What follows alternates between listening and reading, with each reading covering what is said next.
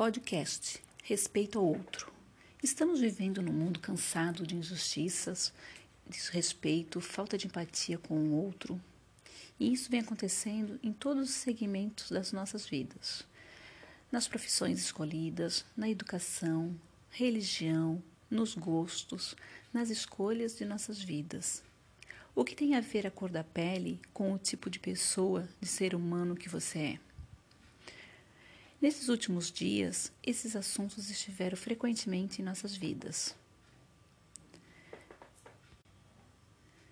8 minutos e 42 segundos, tempo em que George Floyd ficou deitado com o joelho do policial em cima dele, melhor, em cima do rosto dele, até a sua morte.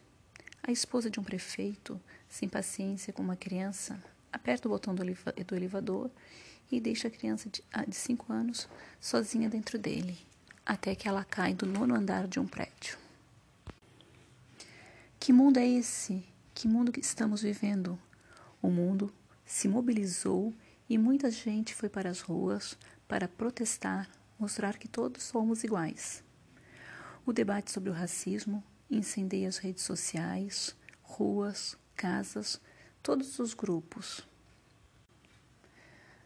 O racismo faz com que a população negra tenha menos oportunidades.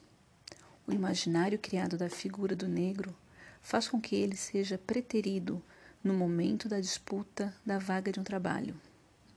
Isso faz parte da lógica do racismo estrutural, que permeia nossa sociedade. Essa desigualdade vem disso.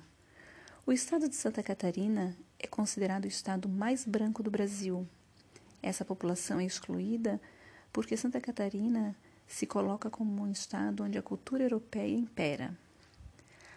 A educação é outro setor que apresenta disparidade em um ambiente hostil, muitas vezes para o negro. Eu li um depoimento que me chamou muita atenção e quero compartilhar com vocês.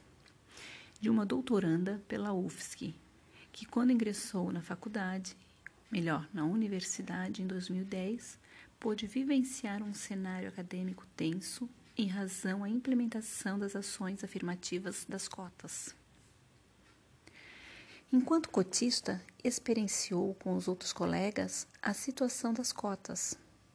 Esse fato emblemático, onde era cotista negra contra os estudantes brancos contra cotas acendeu um sinal de alerta e se juntou aos cotistas através do 4P Poder para o Povo Preto. E em nenhum momento ela desistiu de construir sua história e de sua essência. Por isso, devemos sempre trabalhar com os alunos sobre situações da vida cotidiana, estilos da vida, valores, condutas, etc desnaturalizando e problematizando formas de desigualdade, preconceito, intolerância e discriminação, e identificar ações que promovam os direitos humanos, a solidariedade e o respeito às diferenças e a liberdade.